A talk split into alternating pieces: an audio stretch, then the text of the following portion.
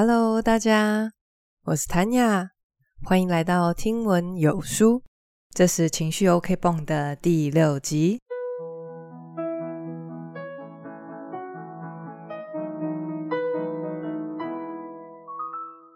今天要来讨论的情绪是自尊低落。不知道为什么几年前流行一个用语是“我就烂”，我觉得这个是自尊心已经低落到一个极致的升华。大部分时候说这句话，或者是用这个梗图的情境，都带有好笑的成分在里面。但是当今天一个人真的自尊水平比较低落的时候，其实会带来很多后续的问题。尤其是在亲密关系上，会遭到很大的阻碍。所以今天就来谈一谈，自尊心低落有可能会带来什么样的伤害。当你发现自己好像有类似的状况时，就可以赶快使用今天要介绍的疗愈处方签，来使自己的自尊水平达到一个稳定的状态。刚刚好的自尊心，不只可以改善人际关系。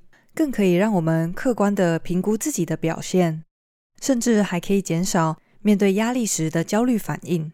一起来看看有哪些疗愈处方。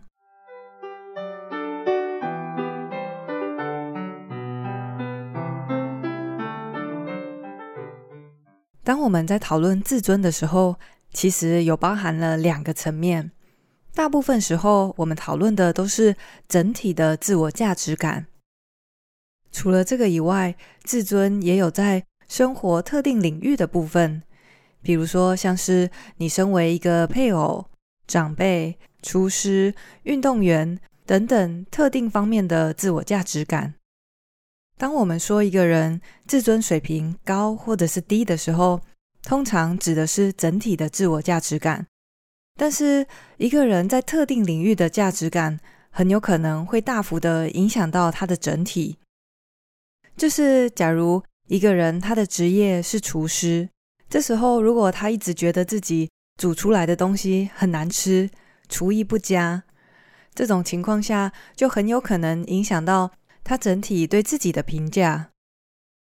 我记得以前我在大四做专题的时候，遇到了非常大的困难，当时我的自尊水平就很低落，总觉得自己怎么事情都做不好，能力是不是很差？虽然我应该算是还蛮乖的女儿，很忠心的朋友，但是对我当时而言，最主要定义我的角色是学生，在课业上表现不好，就会大幅的影响整体上我对自己的感觉。所以，我们对自己在生活上特定领域的感觉，是会影响到整体的。虽然说今天的主题是低落的自尊心，不过我们要知道的是，自尊心太高或者是太低都不好，太高就会变成自恋了。自恋的人会很难听进去任何的批评，尽管是有建设性的。但是我们比较少需要去担心那些自尊心太高、太自恋的人，因为人生总是会给这些需要谦卑的人一些教训。所以说，一个人的自尊水平，在比较理想的情况，会是在平均之上，不多也不少。正常情况下，其实我们的自尊水平是有高低起伏的。有时候我们会觉得自己很不错，但是也有时候难免低落。这些浮动其实是很正常的情况，虽然会起起伏伏，但是最后都会趋于稳定。当一个人拥有健康的自尊水平，他就能够客观理性的看待别人对自己的评价，知道自己的价值，不会轻易动摇。但是一个人如果很不幸的连续遭遇到拒绝、一连串重大的失败等等的事件，很有可能就会导致他长期的自尊水平低落，进而导致下面几种比较令人担心的情况。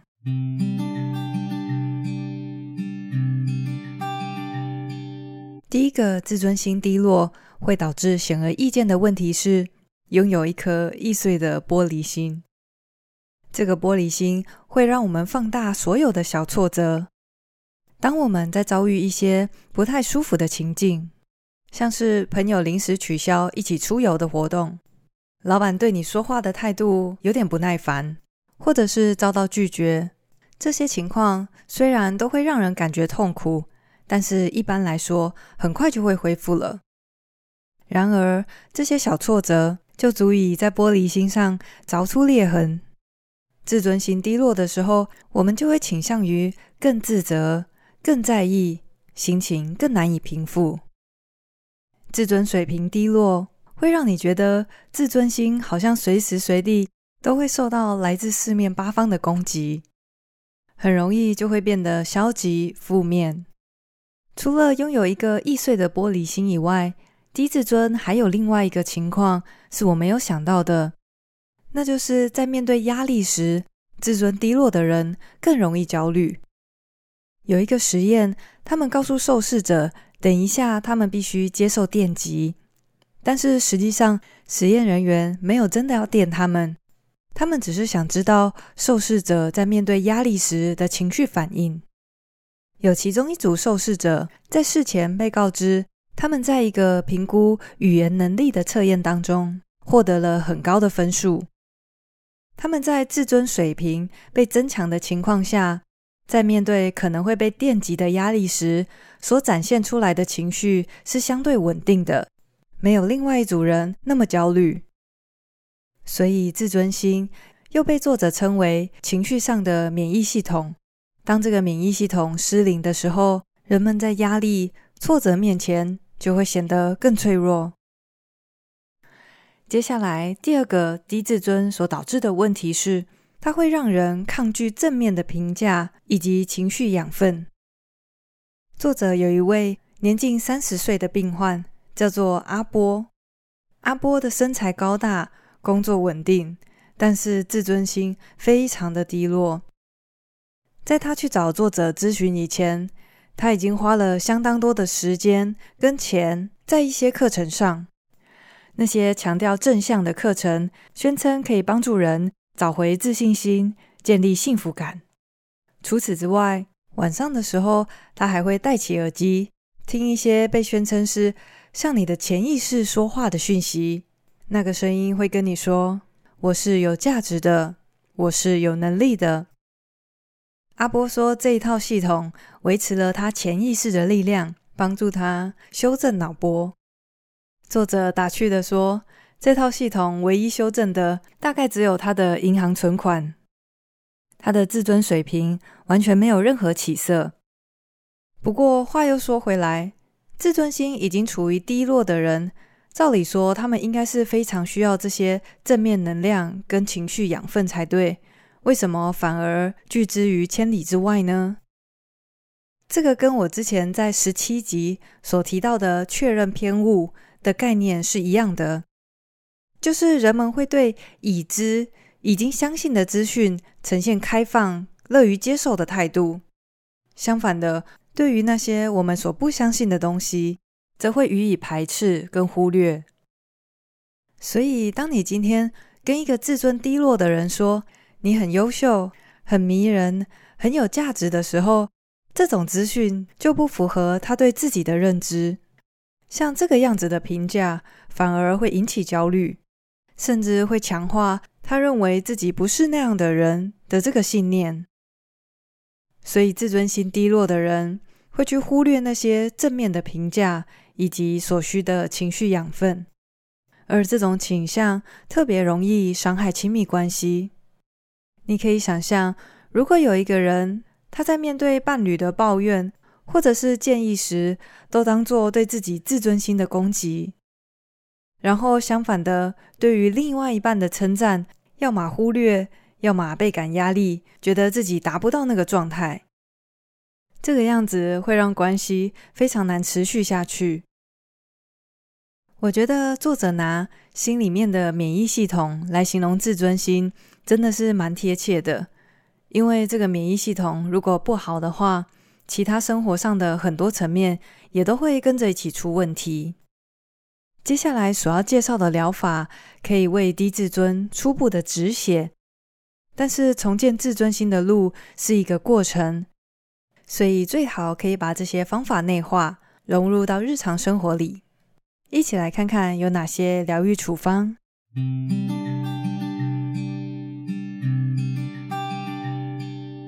第一个疗愈办法是自我包容。现在我想请你想象一个情境：当你走在路上，看到一个家长对着他的孩子大声叫骂，非常严厉的训斥，毫无同理心的样子，甚至还会冷嘲热讽。这时候的你是不是感觉不太舒服，很想要去阻止那个家长呢？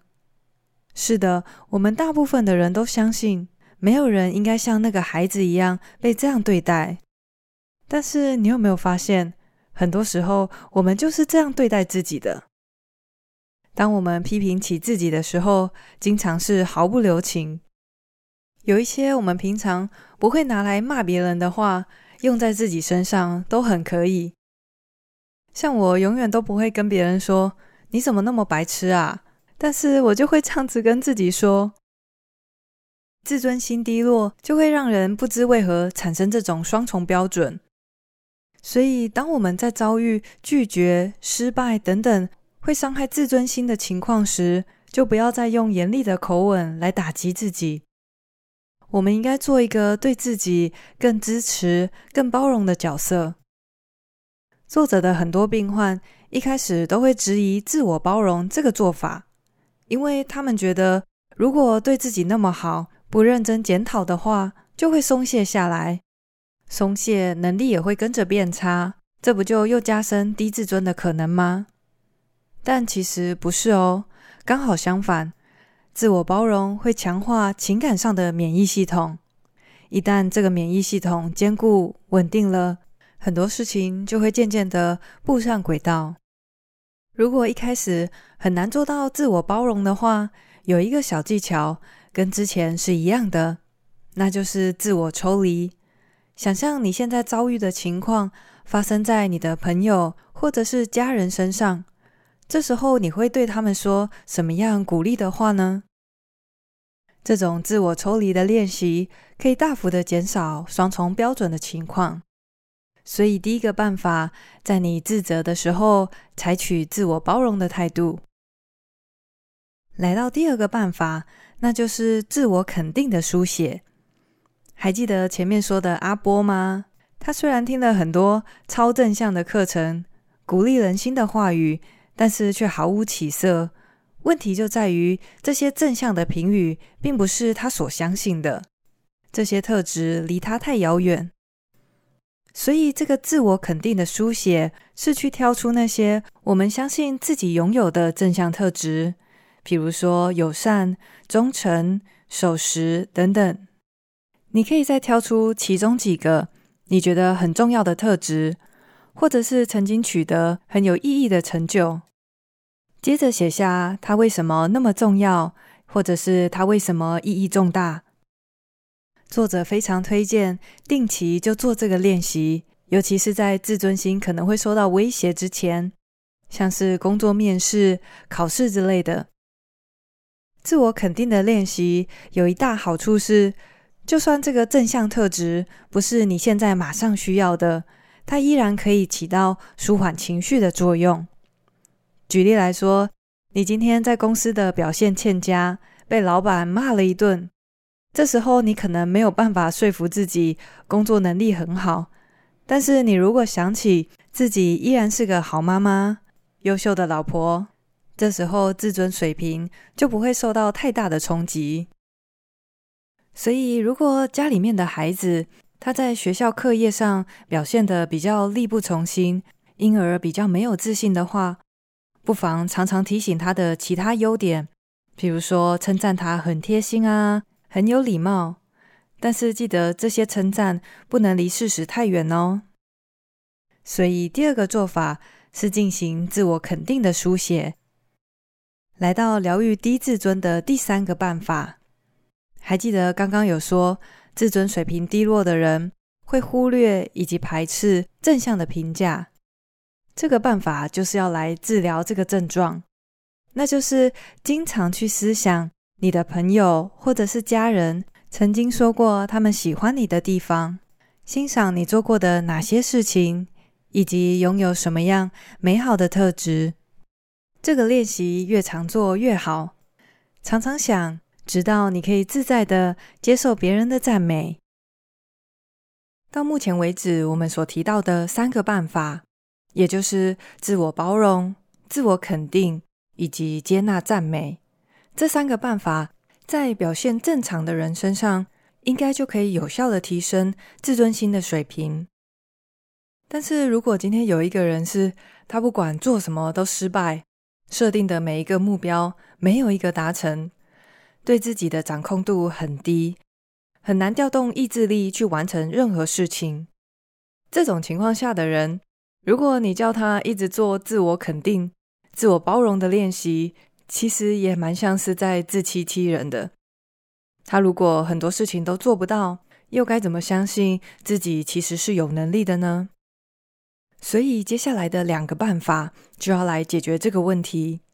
第四个办法是增加自我的掌控力。关于这一点，如果你还没有听过上一集探讨失败的解决方式，可以去听听看，因为这个概念是大同小异的。取得掌控力的重点就是目标不要一次定太多，最好一次一个就好。这一个可以是针对目前让你最沮丧的情境，比如说工作绩效啊，或者是人际关系。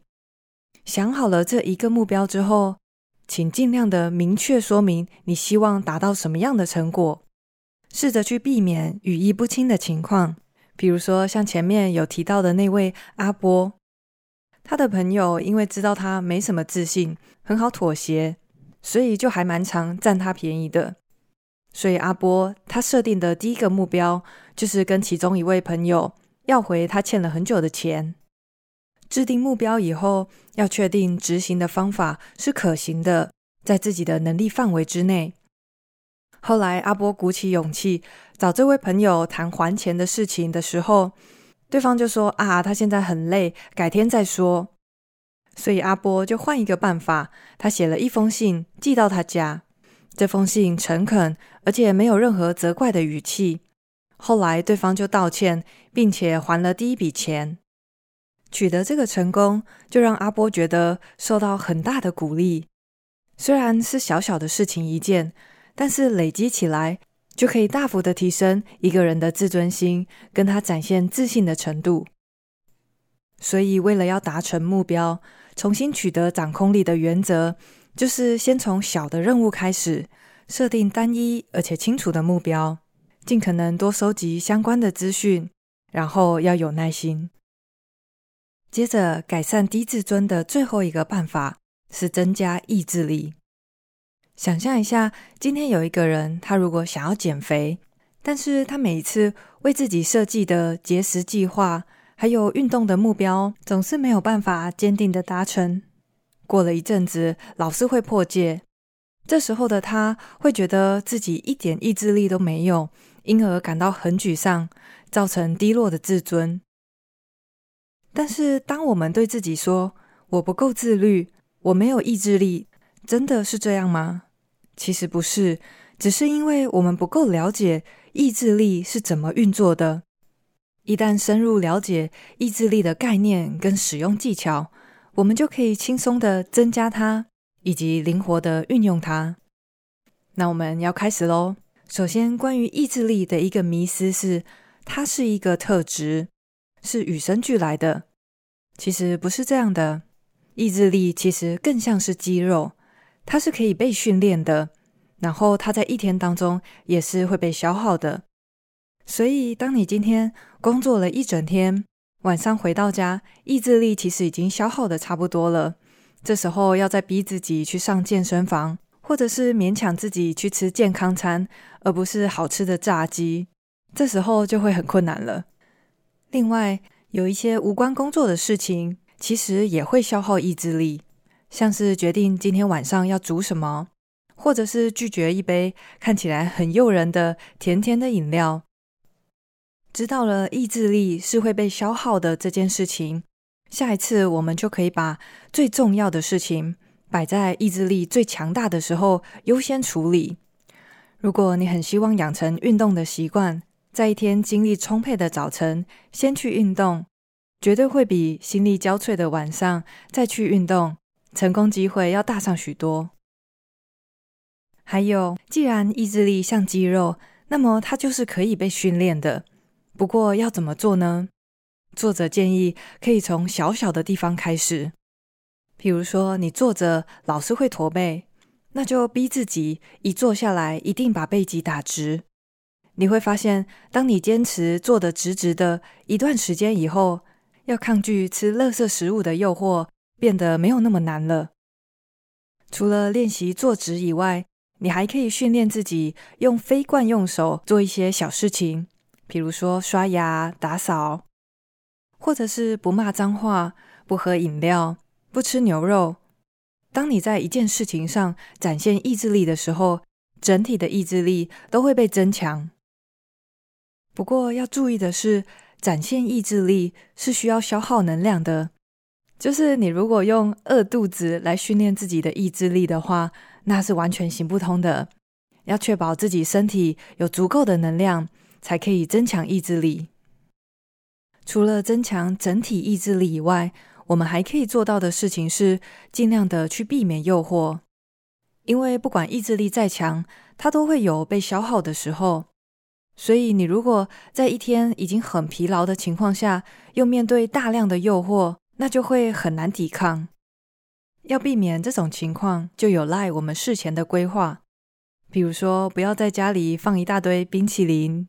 或者是下班以后避免跟瘾君子的聚会。以上就是关于掌控以及增加意志力的小技巧。到目前为止，总共有五个面对低自尊的疗愈方法，已经都讲完喽。一样来帮大家整理今天的重点。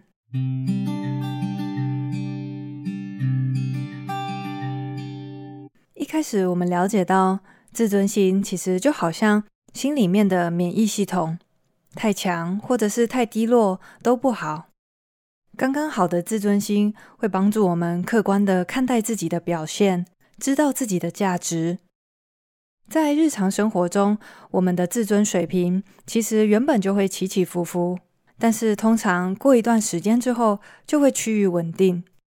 但是如果长时间处于低自尊的情况下，就会让一个人拥有玻璃心。很容易把遇到的小小挫折，或者是别人中肯的建议，当作是对自己自尊心的攻击。低自尊在面对压力的时候，也会比正常人还要来得更焦虑。除此之外，低自尊水平还有一个负面影响是，它会让人听不进去正面的评价，排斥所需要的情绪养分。说完了负面影响之后，这一次主要介绍了五个疗愈处方签。第一个是自我包容，我们应该用更温和、更支持的口吻来包容自己所犯下的错。记得不要有双重标准。你如果不会这样骂你的小孩、你亲密的朋友，那就请不要这个样子来责骂自己。第二个办法是自我肯定。请找时间写下你所拥有的那些正向特质，挑出其中几个最重要的，并且写下他们为什么对你而言很重要。来到第三个办法，那就是接受别人的赞美。经常的去思想你身边的朋友、家人、同事，他们曾经说过哪些喜欢你的地方，欣赏你曾经做过哪些事情。下一个办法是取回掌控，针对你要做的事情，制定一个小而明确的目标。记得多搜集资讯，事先思考如何可以排除困难，然后要有耐心，从完成小小的事情开始，一步一步建立稳定又健康的自尊心。最后一个办法是学习意志力的应用。意志力就像肌肉一样，它可以被训练。也是会被消耗的。记得在一天之中，意志力最充足的时候，来完成最重要的事情。此外，坚持在一些小任务上，可以帮助你增加整体的意志力。也记得事先规划，不要让自己在意志力已经被消耗殆尽的时候面对诱惑。希望我们每一个人都可以拥有健康又稳定的心灵免疫系统。到今天盖温奇博士的这本情绪 OK 泵就会全部介绍完了。我觉得他带给我们的心灵急救箱真的是非常的宝贝，我自己是学到了很多东西，希望你也是。我现在脑中有几本接下来想要分享的书，但是我突然想，很希望你们也可以参与这个创作的过程，所以我想邀请现在正在收听的你到我的 Instagram 那边私讯我，如果不知道怎么开头。你可以丢一个嗨过来就可以了，很期待你的参与，让我们一起把更多好的知识给分享出去。如果你喜欢今天的内容，别忘了分享出去。你的收听、分享跟五星好评，对我而言就是最温暖的鼓励。谢谢你跟我一起学习，我是 Tanya，我们下次见喽，拜拜。